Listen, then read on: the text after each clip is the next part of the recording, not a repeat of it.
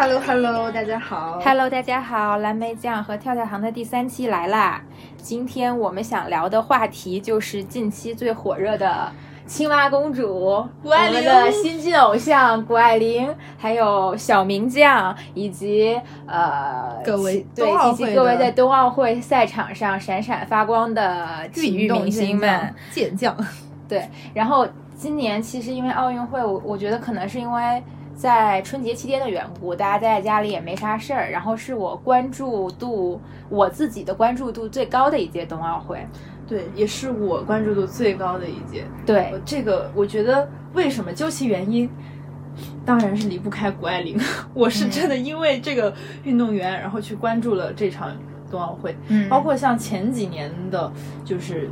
微微看了一下吧，就嗯浅看一下吧，然后就没有再多关注了。就可能你哪一场比赛，你可能都是去看的那种回看啊，觉得这个很优秀、很厉害，但你都没有说认认真真看。嗯像今年这一届是真的是掐了点儿要去嗯看他们的比赛的。对对，因为我感觉。嗯，零八年的时候，其实咱们年龄还都比较小。我记得那个时候我应该是上初中，上初中的样子。对你更小，你是小学 而且那个时候其实还不是社交媒体的年代。对，然后除了我对开幕式，就是咱们肯定对开幕式印象都是非常深刻的。的但其实我现在回忆的话，我对具体的那些赛事就是是没有什么印象的，也嗯没有说天天去追着看。再加上我是那种其实不是很喜欢体育的女孩子，我对篮球、足球什么这些大球都没有什么关注。我唯一有点关注的可能就是女排，因为会跟着我爸一起看。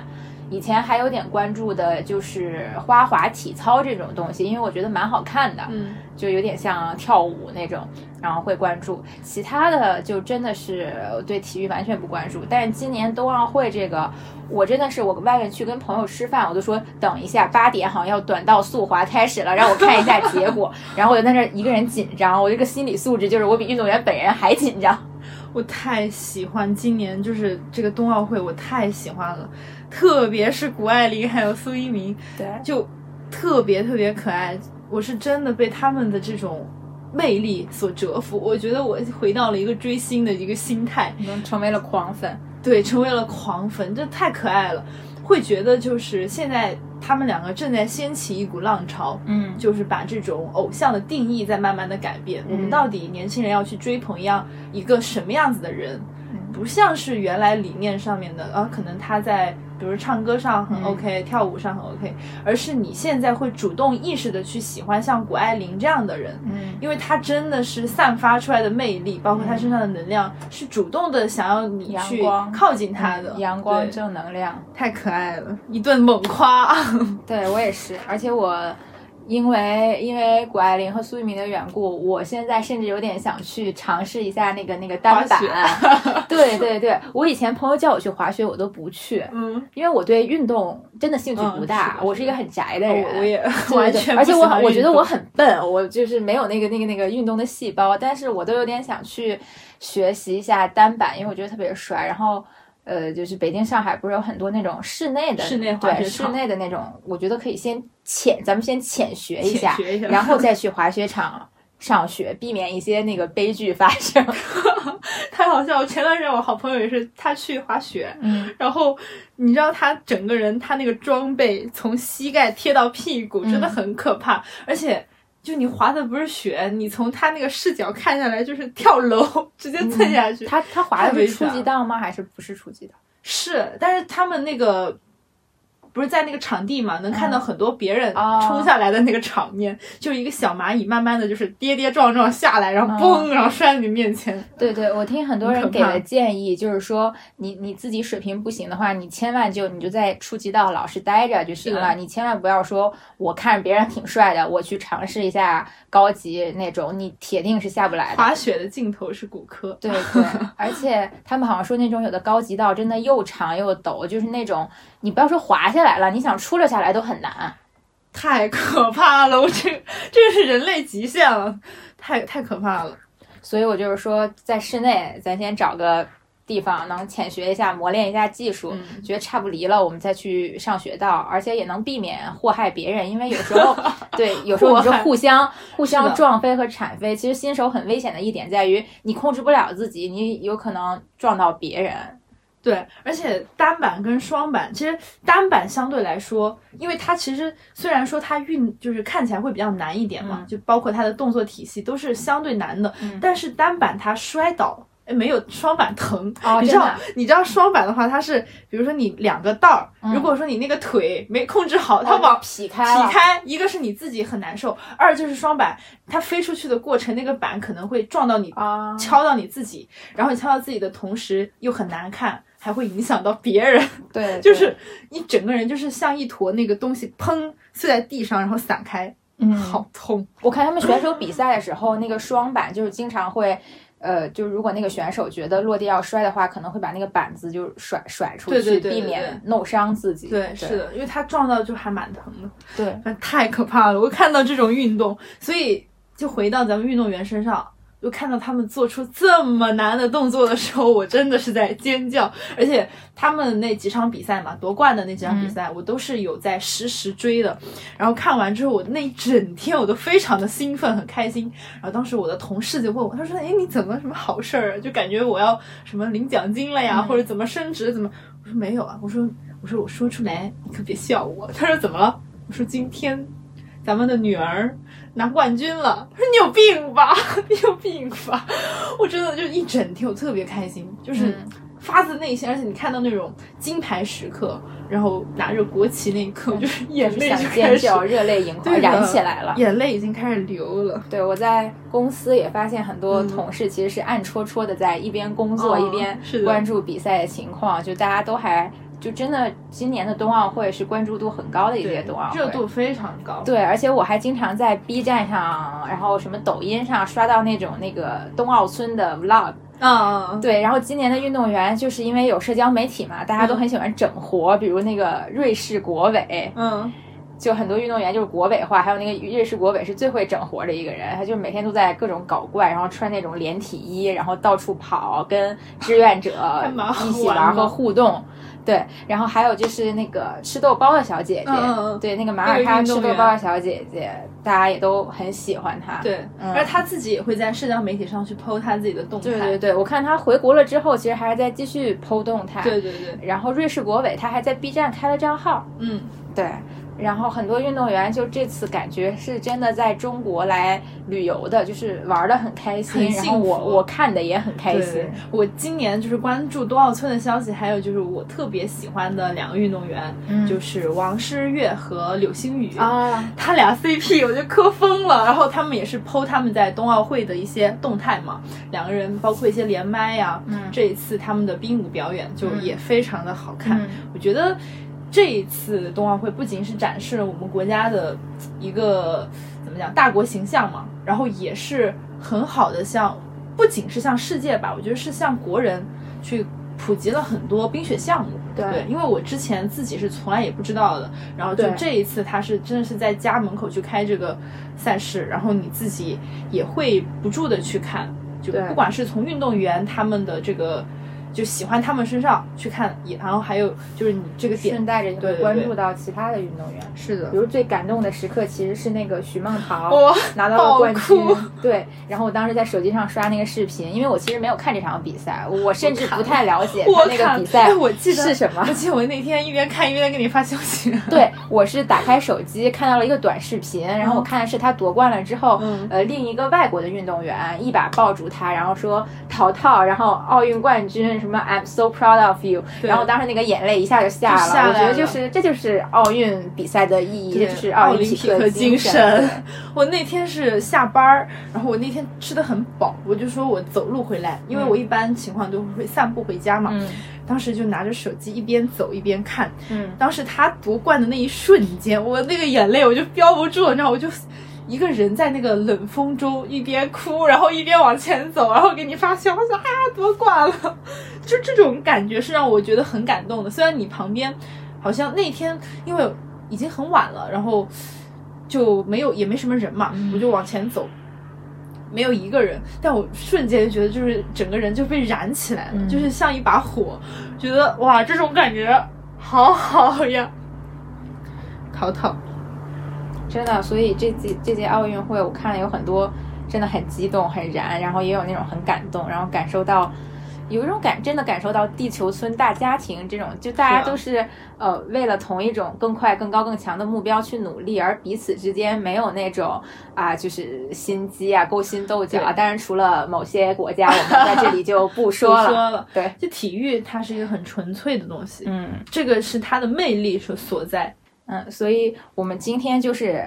呃赶一个这个冬奥的结束了的余热，然后想聊聊我们喜欢的呃谷爱凌啊、小明家啊，从这些人身上我们看到的闪光点是什么，以及我们这些普通人能从他们身上呃受到什么激励，学习到什么东西。对因为其实网上对他们两个的争争议议也是有很多的，虽然说好感度很高，但是争议也是存在的。比如说，我看的最多的可能是很多博主在争论谷爱谷爱凌的成功到底是因为她良好的家庭条件，还是和天赋，就是天生的东西，嗯还是说是她的呃阳光、努力、积极向上和自律这些东西？嗯我觉得就是。其实这两者肯定是缺一不可的。我觉得你抛开任何一个东西去单提另另一个东西都是不正确的。嗯嗯包括天赋和努力的这个点的话，其实我们在很久以前就有这个话题了，就不仅仅是他们两个吧，到底是天赋占比重要还是努力占比重要？因为太多的天赋型选手嘛，嗯就很多天才，他们都会因为。就是一句话就说啊，因为他是天才，所以说你跟他没法比，你不能这么去讲，因为他们付出的努力就往往是比正常人被忽略掉。对，所以我们鸣不平咱们的艾丽我觉得首先 不可否认的是，家庭条件好，就是能给运动员起到很大的支持作用，这个是是肯定不可否认的。因为尤其是滑雪这种运动，它是一个烧钱的运动，它不是说我只练个跑步，可能大马路上跑一跑就可以了。嗯。滑雪这种，它可能需要完整的教练团队、医疗，然后你的雪服、雪具这些装备的支持，然后以及你你还要就你是的雪场，你还要可能飞到全球各地去找雪合适的雪场去训练，这些都要金钱的支持。一开始去比赛也是一些很需要花到对物质方面的东西的。对，比如说那个刚才我们提到那个豆包姐，她嗯就是因为她其实。可能因为滑雪太烧钱了，他条件没有那么好。他说他自己省吃俭用，然后会住在房车里，可能相对来说，嗯，运动条件就比较艰苦。他可能还要呃花费一部分时间去打工啊，去赚钱啊，支撑他这一份热爱。对对，所以就更为艰苦一点。嗯，第二个就是我觉得你家庭条件好，你的试错成本比较比较多。对就假如说我真的在这项上没有出成绩，我可能练到了十几岁、二十几岁，我发现我这条路其实走不通了，嗯，或者说我需要退役了，我可能有伤病，我没有办法再继续了。那这个时候，我的家庭依然可以支持我再重新走另一条路，重新开始，我不用担心说。那完了，我这个职业生涯到头了，我可能就我不知道该干什么，我也没有什么积蓄，也没有什么钱，因为也有很多嗯运动员，可能是一些冷门的项目，或者说一些商业价值不那么高的项目，运动员在退役后，其实我有看到过，就可能生活过得比较拮据。对，比较拮据，并不是很好，因为当年也没有积累到很多钱，然后结束之后又找不到嗯很好的匹配的工作，所以就过得比较难。所以我觉得，嗯，他良好的家庭条件也是在这方面给了他很大的底气，就是我其实天赋是某一条路的一个开端吧，嗯就是一个点，嗯就你到底是从哪个地方出发的，嗯它只是决定的一个小小的一部分，但往往努力才是能够你去往下走的一个基石。嗯就是它是一个匹配装备。就刚刚其实你刚刚说到了，比如说很多那种嗯，比如他们物质上啊。就是比如滑雪场，然后我的一些装备这些东西，其实你都可以把它算算作是只是一个开始而已。嗯那如果说他不努力去滑呢，那他没有去做到那些训练呢，包括他在每一天他并没有用到这么多的时间在这个项目上，他也不会成功。所以努力才是真正的你继续往下深挖的东西。对天赋它只是一个平面。对能看到的平面而已。对，因为他们两个很幸运的是，父母很早的发现了他们的天赋，对对对因为他俩的天赋其实很明显。因为我在看他俩的纪录片的时候，就都有提到，可能呃，比如说他们刚刚训练了半年，嗯，能做的动作，或者说达到的技术水平，可能就是其他人训练个一年两年，甚至说一些成年的选手已经都练了很多年的对对那个水平，所以在这方面真的是天赋很出众。我觉得就是因为小时候就是很多。我遇到很多同龄的小孩，就大家可能家长说，哎，我们家孩子有这个这个天赋，有个那个天赋。嗯其实我觉得家长认知天赋的时候，一定要看很重要的一点，就是你家小孩学这个东西是不是他你的学习速度和领悟能力远超过同龄的孩子。这个成果对对比要非常明显的。对。成果对比是非常明显，如果说不明显的话，可能你有点错误的预估了嗯天赋的值。嗯，再举一个例子，就其实就比如说你艺考的时候，因为当时做考务嘛，嗯包括咱们就是以前艺考的时候也能够看到，你可以看到来来往往的考生，特别是一些比较看外在气质的专业，就比如说嗯像表演，那脸对于他们来说嗯就是一种天赋，嗯这就是很直观。看到的，因为在你在某一些事情上面你没有天赋，你就是嗯不能去做的。嗯其实像滑雪也是，就嗯如果他们在小的时候没有发现这种能力，那他后面的路可能就没有这么好走了。对，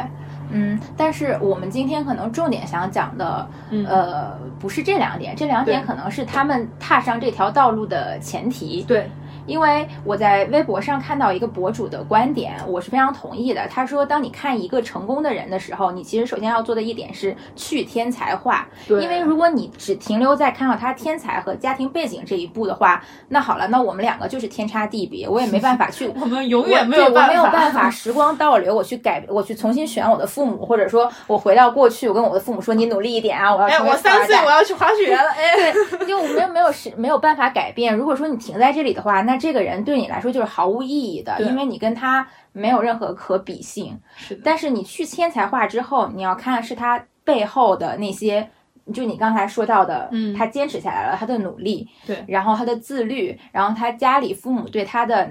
情感上以及嗯鼓励和教育上的支持等等这些东西，才是我们普通人也可以去学习的东西。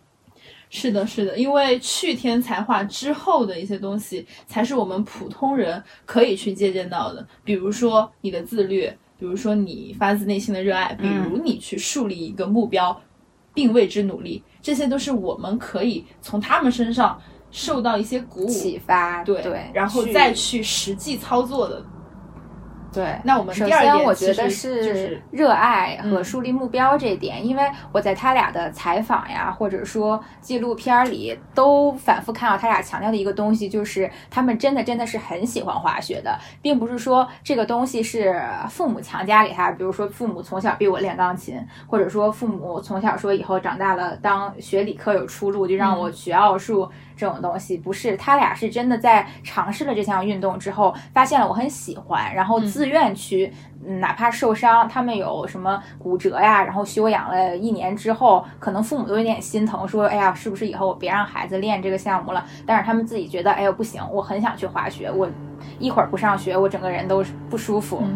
这就是我觉得是他们跟很多人的不同之处，因为他们的尽头是热爱，嗯你看到的不是那种利益化的东西。对，因为其实，嗯，举一个反面教材吧，就很多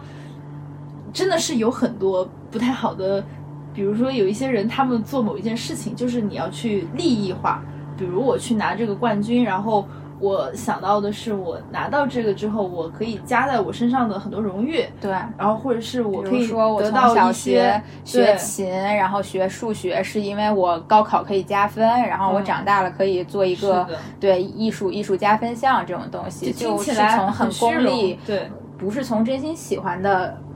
出发点去的。但是他俩就是，首先他俩是真的喜欢这个运动，然后一直玩儿一直玩儿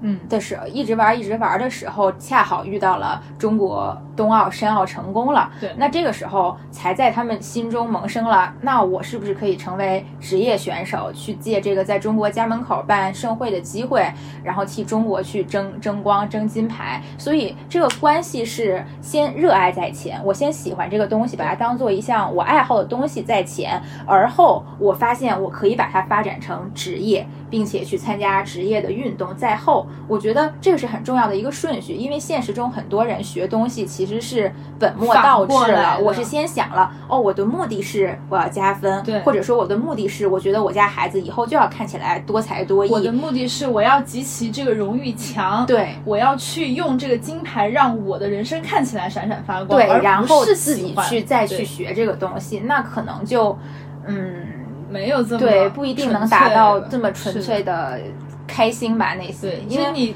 嗯嗯，在很多，比如说你在考试的过程中，我觉得考试这个例子真的是很好举，就就是你艺考，很多小孩儿去艺考就是为了上大学，对我其实不知道，我就并不喜欢 艺术，我也不知道我为什么来干这个。我妈妈让我来，对啊，就是因为好上大学，就我想有个书念，嗯，你在碰到这种回答的时候，你你你还挺无语的，你你也不知道说什么，因为他说的也没错，他也很直接的去表达了他自己的想法，但你就是哪儿觉得怪怪的，对所以热爱这个东西是真的让他们闪闪发光的点。对，而且发现自己热爱什么，并不是一件轻松的事儿，是一件很难的事儿。我觉得我长到这么大，我甚至都没有真正发现一个我热爱并且愿意为之付出全部努力的东西，到现在都没有。我们可能只是在根据社会的法则，按部就班的在上学、在嗯工作、在怎么结婚生子。对，好像你就是人生生下来就有一套那个流程，就是嗯你到了这个年纪，你要去做某一件事情。嗯但是他们不一样的就是在于，他在这个年纪的时候发现了这个点，对，然后他们把这个点融进了他们的自己的人生嗯，路线里面，嗯并且跟这个社会法则相结合，我觉得是非常难做出了。成绩，很难得的做出了成绩。因为我在看呃谷爱凌那个，她有一个呃谷爱凌我十八岁的纪录片，这个纪录片呃是从她大概十二三岁就开始拍摄，一直拍摄到了二零二一年，就是参加冬奥会的前几个月。嗯她在这个纪录片里，我印象最深刻的一句话就是她自己对着镜头说出来的。她觉得，呃，一个人最重要的就是做让你高兴的事儿，找到让你高兴的事儿，而且越早越好。他很幸运的就是他很早就找到了他高兴的事儿，嗯，但是很多人可能一辈子都找不到，这个是真实的。我觉得真的很多人一辈子都可能都找不到，所以所以其实他这个点也是一个去天才化的体现。嗯你可以把这个也作为我们其实考虑事情的一部分，嗯因为你把所有的基础变成爱之后。那你其实这个爱出发，你就没有想很多物质的事情，事情就会变得简单。嗯，对。然后还有一个我觉得很典很很典型的例子是那个今年在咪咕解说单板很多比赛的一个运动员叫张家豪，因为他自己也是玩单板，应该跟苏翊鸣是一个项目他们是一起的，对他们经常在一起训练，也很早就认识了。然后他是从十七岁开始才接触到了滑雪，嗯然后苦练了四年时间，大概就是成为了一个专业的滑手。在二零一六年的时候，他是辞职全职去做滑雪了对，在之前他是做面包师，就跟完全不沾边儿，嗯而且他的家庭条件其实是很一般的。嗯对他自己也是，他没有团队，他所有的东西都是自己做，没有一没有队医，也没有就是给他指导的人，然后也没有什么照顾他生活起居的人，全都是一个人来完成。嗯但是他他自己觉得，就是在他的十七岁的这十几年里，他可能是一个浑浑噩的状态。他说他从小可能就是学习成绩也不是很好，就是那种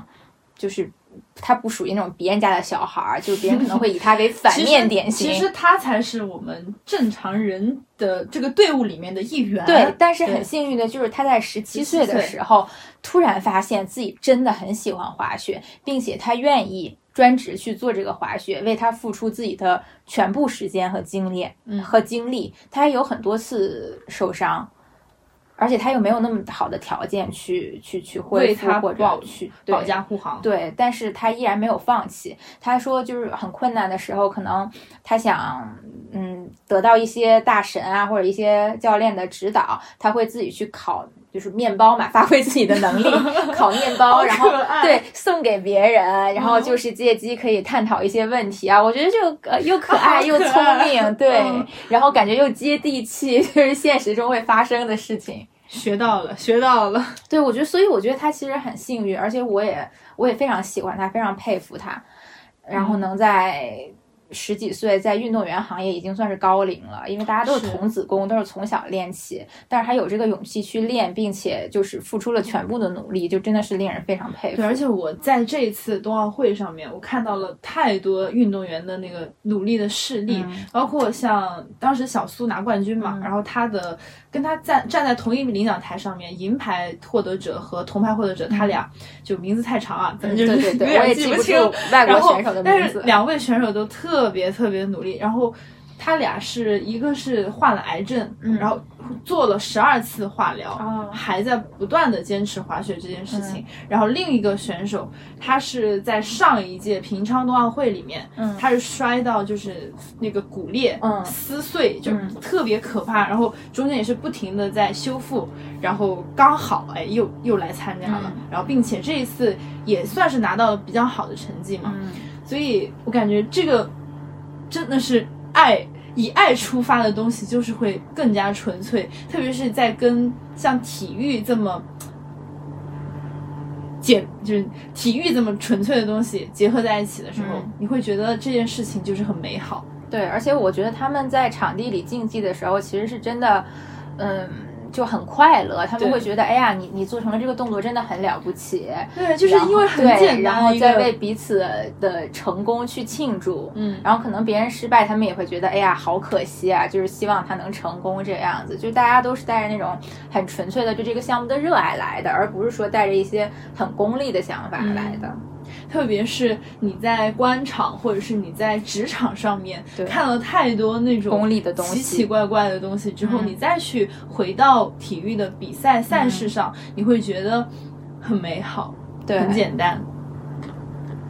然后，因为张家豪今年是在咪咕做解说嘛，嗯，他解说，我觉得其实。他解说的非常好，他因为他本身非常了解这个运动，很专业。然后第二，他的表达能力，还有他的那个，可能因为他是京腔，你知道吗？我听着特别亲切，对我听着特别亲切。他我听着特别亲切。然后他对每个选手都很了解，对他们的动作也很了解。然后偶尔还会就大家聊的比较幽默、比较生动那种。所以对于我们这些运动小白来说，听起来就完全不费力，而且完全不枯燥。对对，而且你可能会觉得会回到家的感觉。对对对，我听着这个这个京腔真的非常，讲的很有地接地气那种感觉。对对，而且我也能看出来他是他说小明将小明替我圆梦了，我觉得他真的是真心在为小明还有为谷爱凌高兴。当时听到后面解说的那个已经在哽咽了，拿到金牌了啊，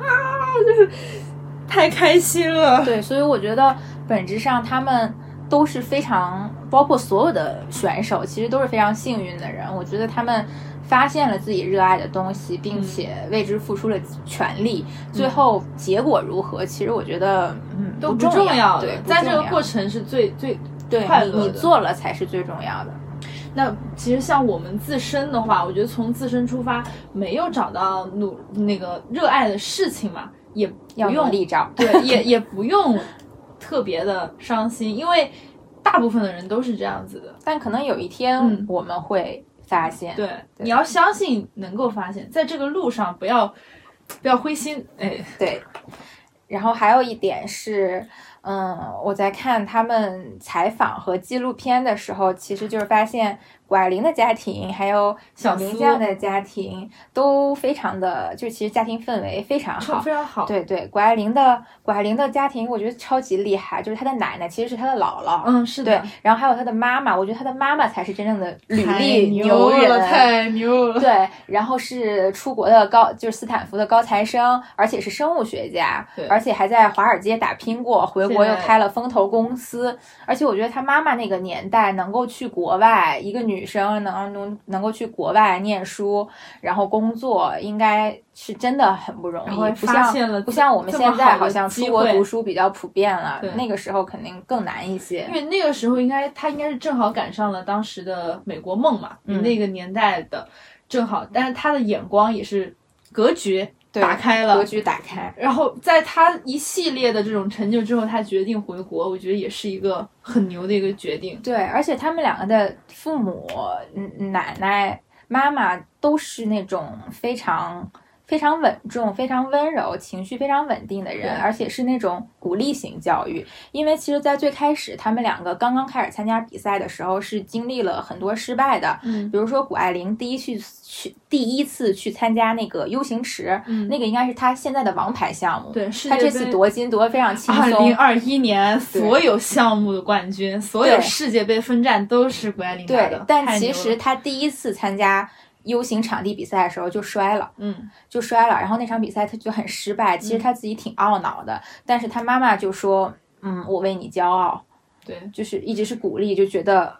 你是最棒的。然后包括他自己说，他小时候学校体育比赛嘛，就跑步，他可能跑了第二名。然后他奶奶特别可爱，他奶奶一直在 旁边给他助威大叫说：“那个艾琳 Number One。”然后就一直在鼓励他。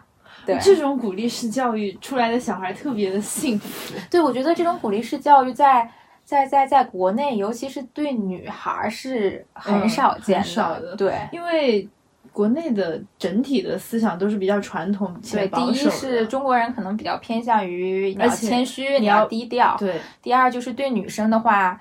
因为我觉得，我看艾琳小时候，我觉得完全就是一个小猴子，就是上蹿下跳、蹦蹦跳跳。但是在中国，感觉就是，哎呀，你要有个女孩子样，你要坐没坐相，对对对，站没站样。你要是爬树、什么摸鱼这种，根本不可能，不可能的。而且还会教育你说，你这样是嫁不出去的。对啊，就很难受。对，所以这种开放式的教育也是一个他们现在成长这么好的一个点。对，包括他们身上。对，还有一个最重要的点是，呃，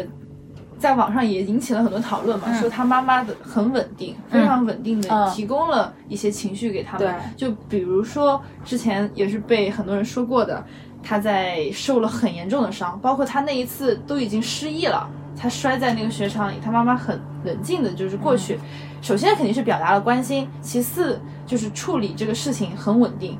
那如果是我妈在看我摔成这样，已经要就。可能也是要昏过去了，就其实很多家长都是不太稳定的，包括之前，其实是我，我当时是我我父亲他之前生病嘛，然后我妈妈她的处理方式其实是跟这个突然想到了一个对比的，她当时就是很急躁、很激动，然后半夜，然后我们就是出去，然后你再反观。现在他的妈妈，然后包括他的奶奶，处理很多事情，他都是很稳定的。对，我觉得这样提供给小孩的，也是一个未来我处理方式的一个学习。对，像苏一鸣也是，他说有一次他滑雪的时候，也是被一个可能不太会滑，或者说新人大叔直接铲过来压在他身上，应该是把他的呃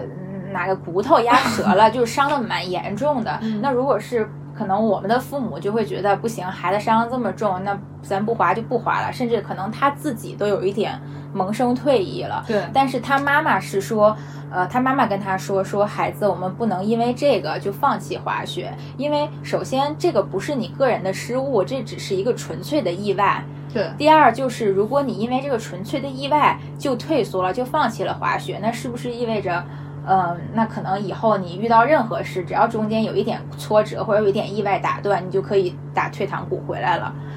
就是他妈妈说，就不要因为这个放弃滑雪。我我突然想到一个很可爱的点，就是他小时候的采访太可爱了。他说黑历史都是高清的，就零零后。他说。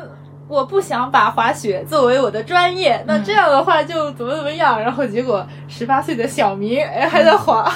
对，但其实我觉得这就是非常好的一点。他小时候并没有想着我要去拿金牌，我把它做专业，所以他才能心无旁骛的去纯粹发自内心热爱的去去练习。那如果说这个小孩儿可能。我觉得有的父母的教育方式就是从小告诉这个小孩儿，你练这个你要拿金牌哦，你以后不拿金牌，你练这个你什么都不是。去兴趣班儿，对我上奥数，你给我弹钢琴这。种教育方式就让小孩子压力非常大，甚至可能我本来对这个东西是喜欢的，但是因为我的父母一一再用一些功利的东西，用一些成绩去逼迫我，导致我对这个东西不再喜欢了。对，因为人他还是有一些逆反心理的，对是真的。你越让我这么做，我其实就越不想这么做。对，你反而就是我们放轻松一点，就对吧？你成长起来的更加的茁壮。对，像网上就他俩在夺冠之后，很多网上就开始说说啊，以后要怎么怎么教育自己孩子啊。其实对于他俩来说，我觉得最关键的根本不是说你要怎么教育你的孩子。嗯首先，谷爱凌的妈妈是滑雪爱好者，她小时候带着谷爱凌去滑雪，是想有个玩伴儿，我们俩可以就班儿一起滑。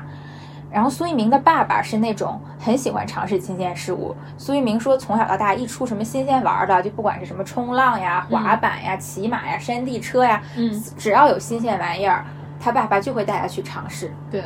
最终，他们尝，他们两个人都尝试了很多好玩的，尝试了很多运动之后，确定了滑雪是我最擅长并且最爱的东西。那其实就是父母，你首先要言传身教，而不是嘴上去教育。嗯，我我作为父母，我一无是处，我什么都不会，我却要求我的孩子你去练这个，去学那个，其实是不对的。嗯，所以其实我们从他们俩的父母身上，我们能够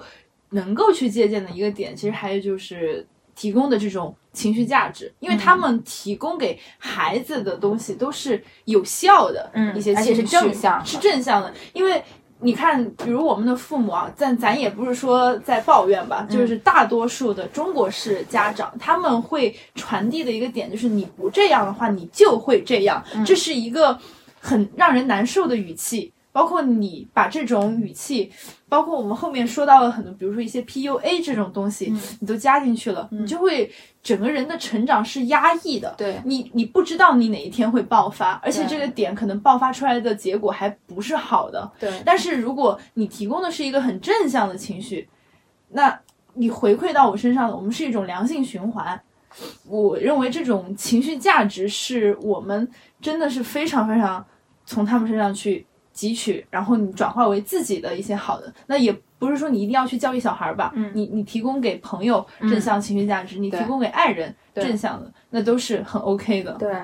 就你说的这个正向的，提供正向的这种情绪价值，我就想想到那个反一个反面的典型，就是之前外国有拍过一部电影，是那个小丑女主演的，啊就是应该是叫《我花滑女王》。嗯它讲的是美国一个很著名的花滑选手，叫谭雅哈丁。嗯，她也是一个天赋型选手，就是说她只练了半年，其实就超出了很多比她练的时间还长的选手。然后大家比赛的时候，你就看两边的选手都是那种已经挺高的大孩子了，然后她是一个小豆丁儿在 在领奖台上在第一名，嗯就她的天赋也很明显。但问题就在于她的原生家庭非常差，她的妈妈第一是没有什么文化，嗯第二是他的妈妈非常暴躁，非对他非常粗鲁。他的妈妈对他就是那种，嗯，与跟谷爱凌他们父母相反的那种棍棒式教育。他说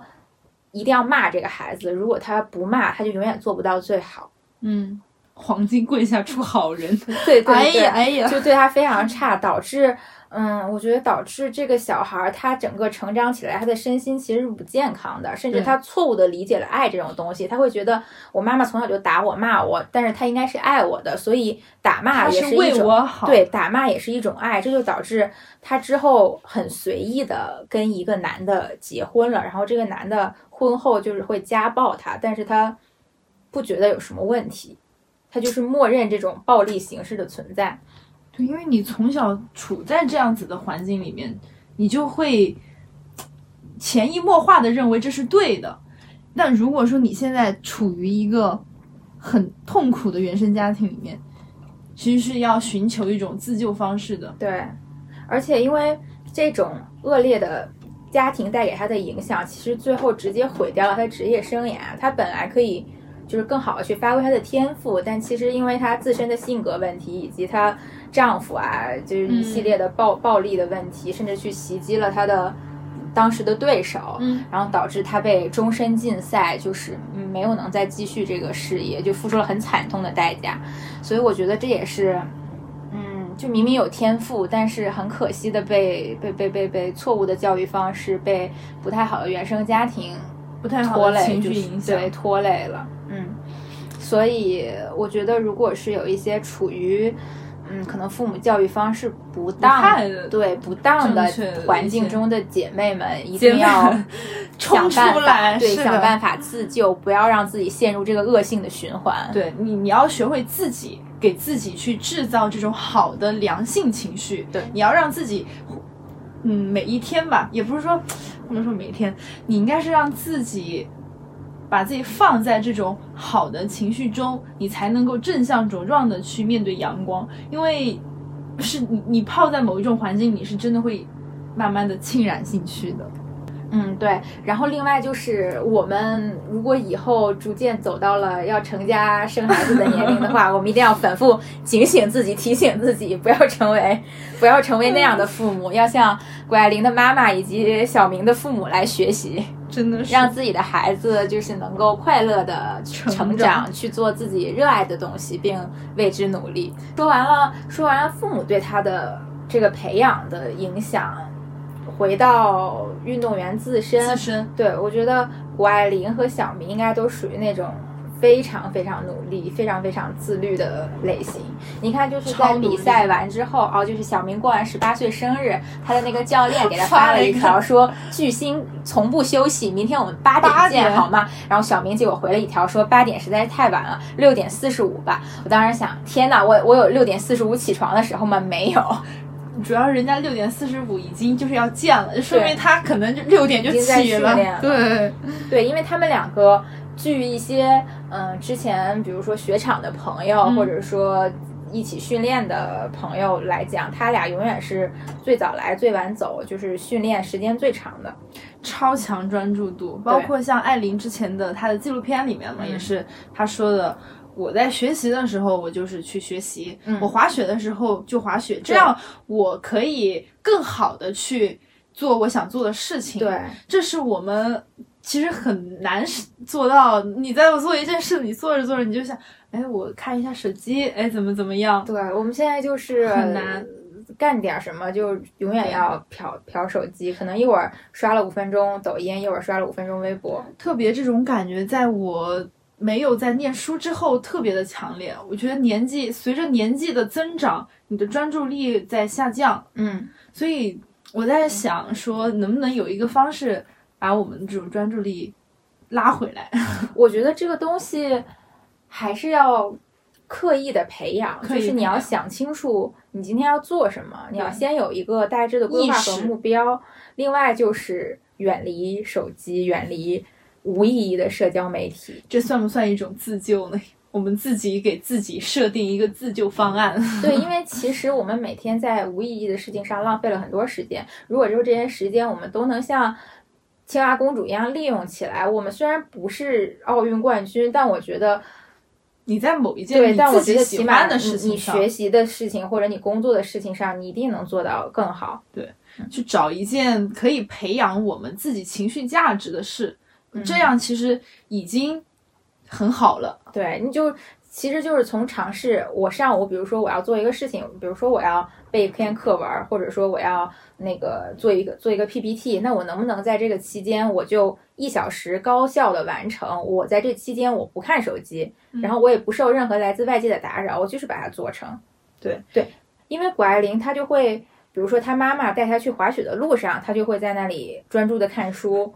然后，比如说吃饭等餐的时候，她也会抓紧时间做题，其实就是争分夺秒的把时间都利用起来，而不去做无意义的消磨。啊、是真的，这是又说到了时间管理，他真的太可爱了。当时是我们看那个比赛的时候，他不是比完赛就开始吃东西嘛，吃饼，嗯后面我们就在就在想说，其实为了节省时间，是的，是是的，好可爱。还有他那个比赛中间发了个发 ins，ins 来祝大家情人节快乐。对，就是哎，真的谁能想到咱奥运冠军的这个时间管理，就是中间我在二滑的这个期间，我发一条 ins，那他其他的时间，你看又可以去做别的事情，嗯，太牛了。可能就是利用这种空隙嗯，回一下信息。碎片其他时时间间下午我该专注训练的时候，可能一眼都不会看，我就是下午晚上一直在练。对，我觉得我们应该是要把时间分割好的，哪一些嗯时、时间是专门去做某一件事情，我为它量身打造。那我在这个时间之外的碎片时间，我再去汲取一些，比如说网网上的这种碎片化信息，我去刷几个短视频，OK 的。但是你在真正做事的时候，真的就不要再看手机了。不要再看手机，害人！我觉得这就是我的那个什么精神糜烂的那个根儿。对，我觉得就是制定制定一个良好计划良好的时间规划。你要知道你今天要做什么。如果你连今天你要干什么都不知道的话，你肯定就是只能玩手机度过了。大部分人现状。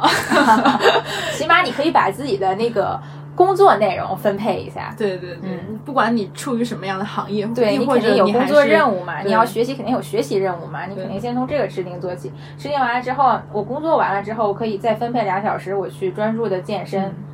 对专注的去，你要走路也是好好走路。对，甚至我可以分配一块儿时间，我专注的去看这个电影。对，我不要在看电影的同时，我又在刷淘宝，我可能就是把这个电影看进去。哎，你说到这个，真的现在越来越难看进一部电影，我是真的觉得，特别是你短视频刷多了之后，你会觉得看长时间的东西你没有办法去吸收，对，所以真的要找到一件可以让我们专注力更加提高的事情去做训练吧，这算是。对，另外剩下的就是努力永远不会背叛你，你肯定是要付出，他们肯定是付出了比普其他普通没有天赋的人甚至更 更多的努力。更多的就是天才已经在努力了，你还有什么理由不努力呢？因为就是摆烂了，我是废物，我是废物，自暴自弃了，自暴？自弃，这局重开了，这局重开。所以他呃，对他们的心理素质也是贼好的，因为他们就是不断的在经历这种失败，嗯，然后不断的，你看他都已经摔失忆了，我当时就是看到他失他好像忆，摔了三次，是那种短暂性短暂性就是脑震荡。对，然后我我觉得如果是我，我真的我这辈子我不想看见对去他们 这个素质失。忆，还有过很多次，就很多次伤折是轻的，我觉得骨折是是轻伤就。没然后。看那个张家豪说他摔过三次是肺部破裂，救命！就是那种破裂出应该是破裂出血吧，那种内脏，我觉得这真的很恐怖。那你没有这素质，没有这心理承受力，你真的就也不能像他们这样成为这么顶尖的人。所以嗯顶尖的人，他的那个内心真的要非常非常的稳。就我稳住这局重开，哎，嗯就虽然我们已经可能我们摆烂，但我们。正常人的摆烂就直接就瘫掉了，但他们可能在那一瞬间想的是，我下一局我要怎么再去更好的去开它。当对特特别谷爱凌，她第二次她参加的那个坡面障碍技巧嘛，她第二次不是摔了嘛？我当时看的时候，我我真的我整个心已经提到嗓子眼儿。我说孩子，就咱就到这儿，就是我们就检查一下没什么问题啊，咱咱就乖乖的就是回去。结果他第三跳就还跳到了一个银牌嘛，我当时觉得天呐！然后他接受采访的时候说，对他因为。就是说压力不够，嗯他说我现在就是有了足够的压力啊，我意识到了我现在是最后一跳，哇，这个心理素质太牛了。对，而且他不是说我我摔下来了之后，我整个人就慌了，哎呀，对完蛋了，我怎么办呢？而是他可能要首先确认自己没有受伤，还能继嗯续比；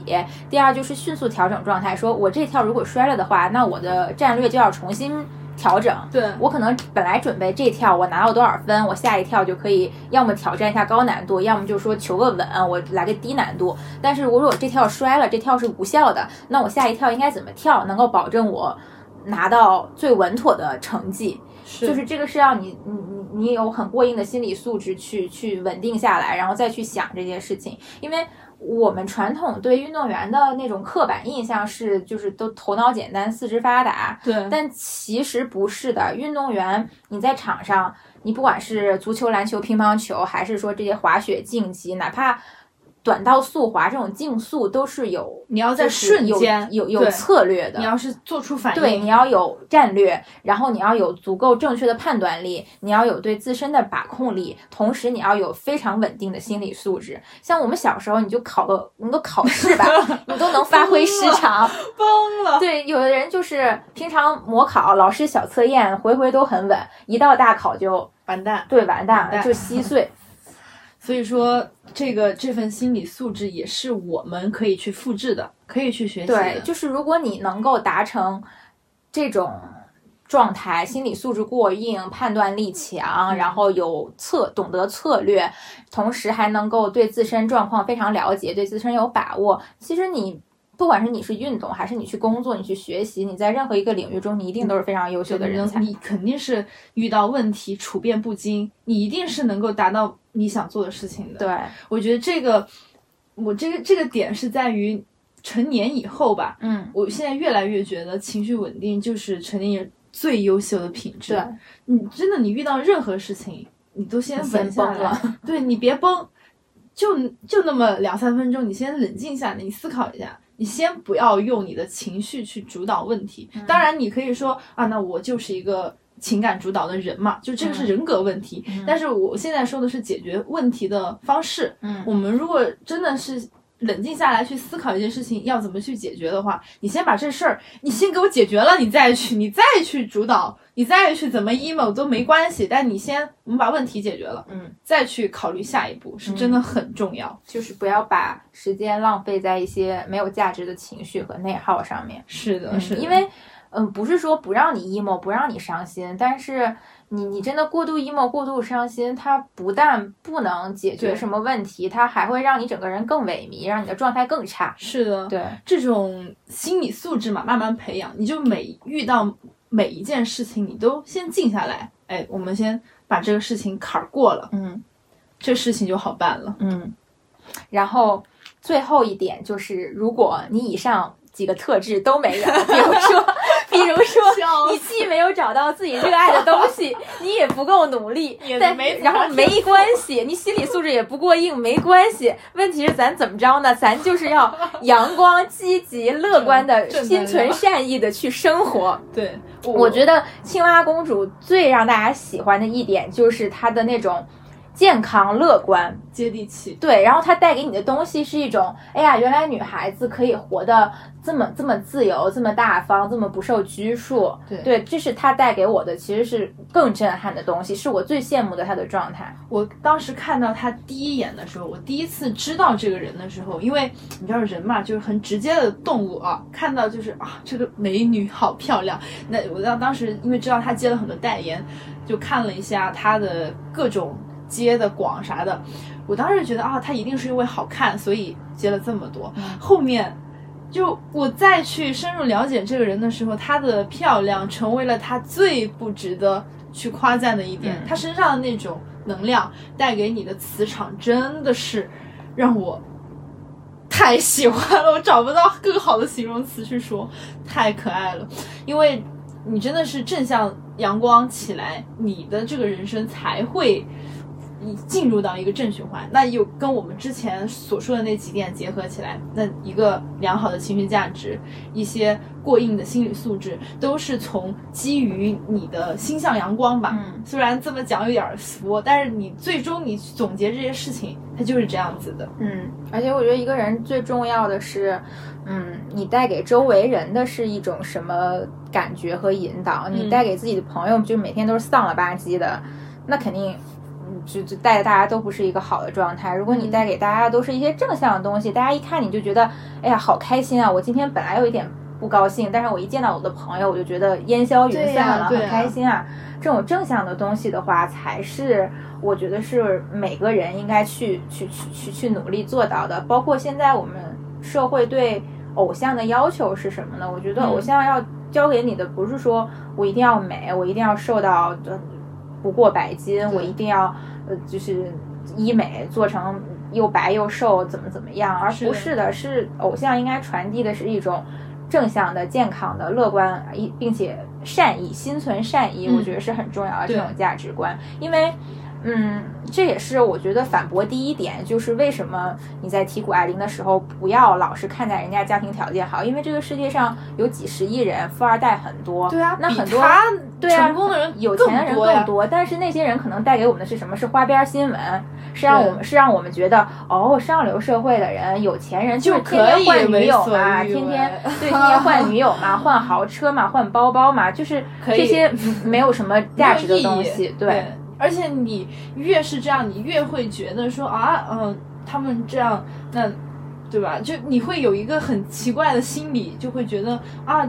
就这个社会就是摆了，就是摆摆烂 就是摆烂。对我成为有钱人，就是我以后就就是要摆烂。其实不是的，我成为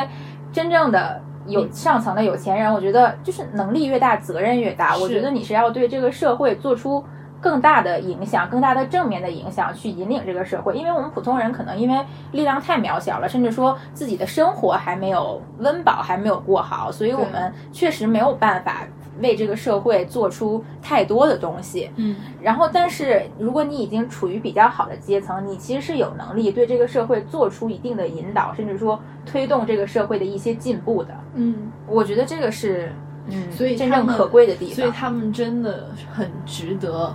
很值得我们去爱他们，爱护他，们。在这里我要拉踩一下国足哦，男足，不要说国足，国足是女足，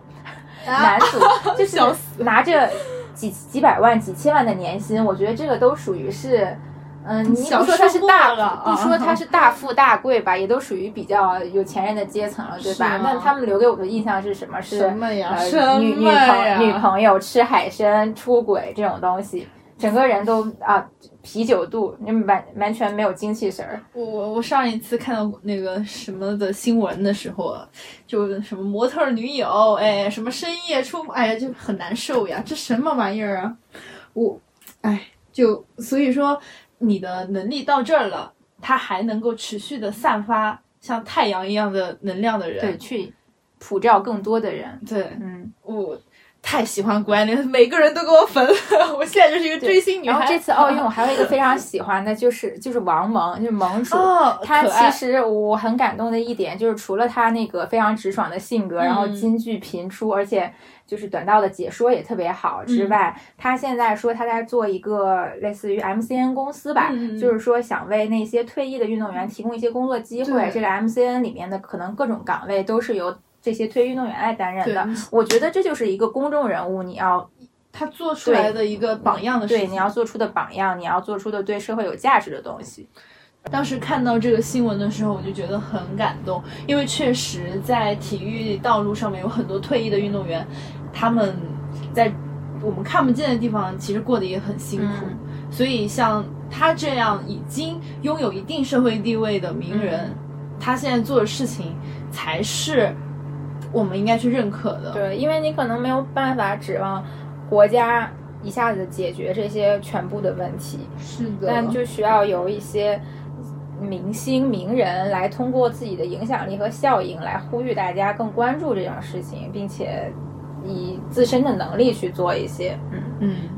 那我们今天其实这一期差不多就到这里要结束了。然后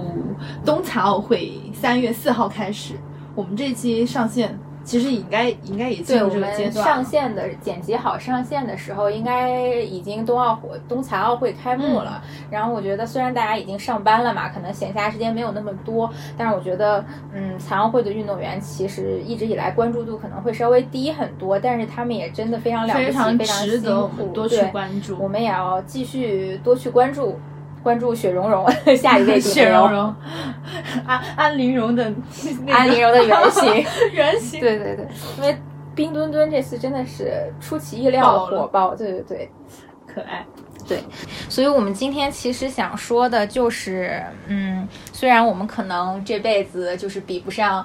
呃，做做不了一个富二代，然后也做不了那种天赋奇高的奇才，对。但是我觉得我们能做到的就是，首先我们要阳光积极的面对生活，然后爱自己、爱家人、爱自己的朋友，给他们带去更多快乐和正向的影响，也努力的，我觉得是让把你的善意释放给你遇到的每一个人。对，做一个善良的人其实是很难的。对，永远永远以善意面对所有人是非常难的，因为大家嗯其实都生活的很辛苦。对，嗯所以我们从他们身上可复制的点，那我们尽量的去从内核去找，而不是只看到他们奇有的这些外表。另外就是，呃，另外就是希望，嗯，大家能够还是能够发现自己喜欢真正喜欢的东西，热爱的东西。好吧，那我们到这里哦，拜拜，拜拜。Turn around we upset